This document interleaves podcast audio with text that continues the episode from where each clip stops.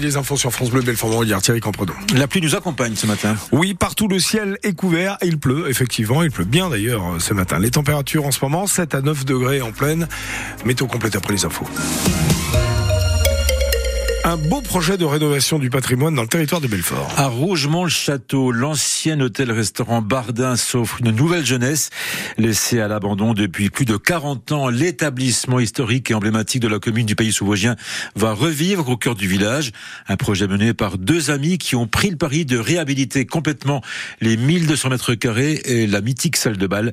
Un chantier colossal qui est en cours depuis plusieurs mois maintenant, Hervé Blanchard. Des lustres, des moulures, un escalier, un parquet d'époque, la salle de bal de l'ex-hôtel-restaurant Bardin respire le temps d'avant. Christophe Martinez est sous le charme depuis longtemps. Un coup de foudre même pour cet habitant de Rougemont-le-Château. C'est un potentiel énorme. Cette salle, elle était magnifique. Il y a eu certaines célébrités qui sont venues chanter euh, Michel Thor. C'est pas qu'une réhabilitation, c'est la revie d'un bâtiment assez mythique. Donc on s'est dit, allez banco, on y va. Et en 2020, Christophe Martinez et son associé rachètent l'établissement pour lui donner une seconde jeunesse après plus de 40 ans d'abandon, pour faire de cette salle de bal un lieu de festivité adapté, précise Alexis Garriga. C'est de faire des logements Airbnb qui seront louables avec la salle pour euh, voilà, un mariage. Les mariés sont directement sur place ou la famille. Ça serait d'offrir vraiment un package euh, global et complet euh, pour la location de la salle. Rénover, oui, mais dans le respect de l'histoire des lieux, c'est presque une obligation pour Christophe Martinez. On a vraiment à cœur de retracer l'histoire de ce bâtiment, qui est un peu presque mystérieux pour certains. On est avide d'histoire pour que ce bâtiment prenne toute sa place au sein du village. À cet effet, les deux associés s'inspirent d'archives de la famille de l'ancienne propriétaire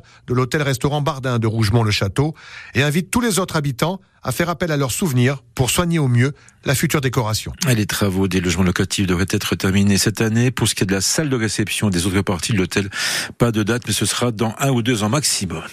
Des excès de vitesse toujours plus dangereux en Haute-Saône. Hier matin, les gendarmes de la compagnie de Lure ont réalisé des contrôles à bord d'une voiture banalisée. Ils ont relevé 66 excès de vitesse en une matinée. La plus grosse, 90 km heure au lieu de 50 à la sortie de la commune de Ronchamp. Les gendarmes ont promis de faire de plus en plus de contrôles dans le secteur.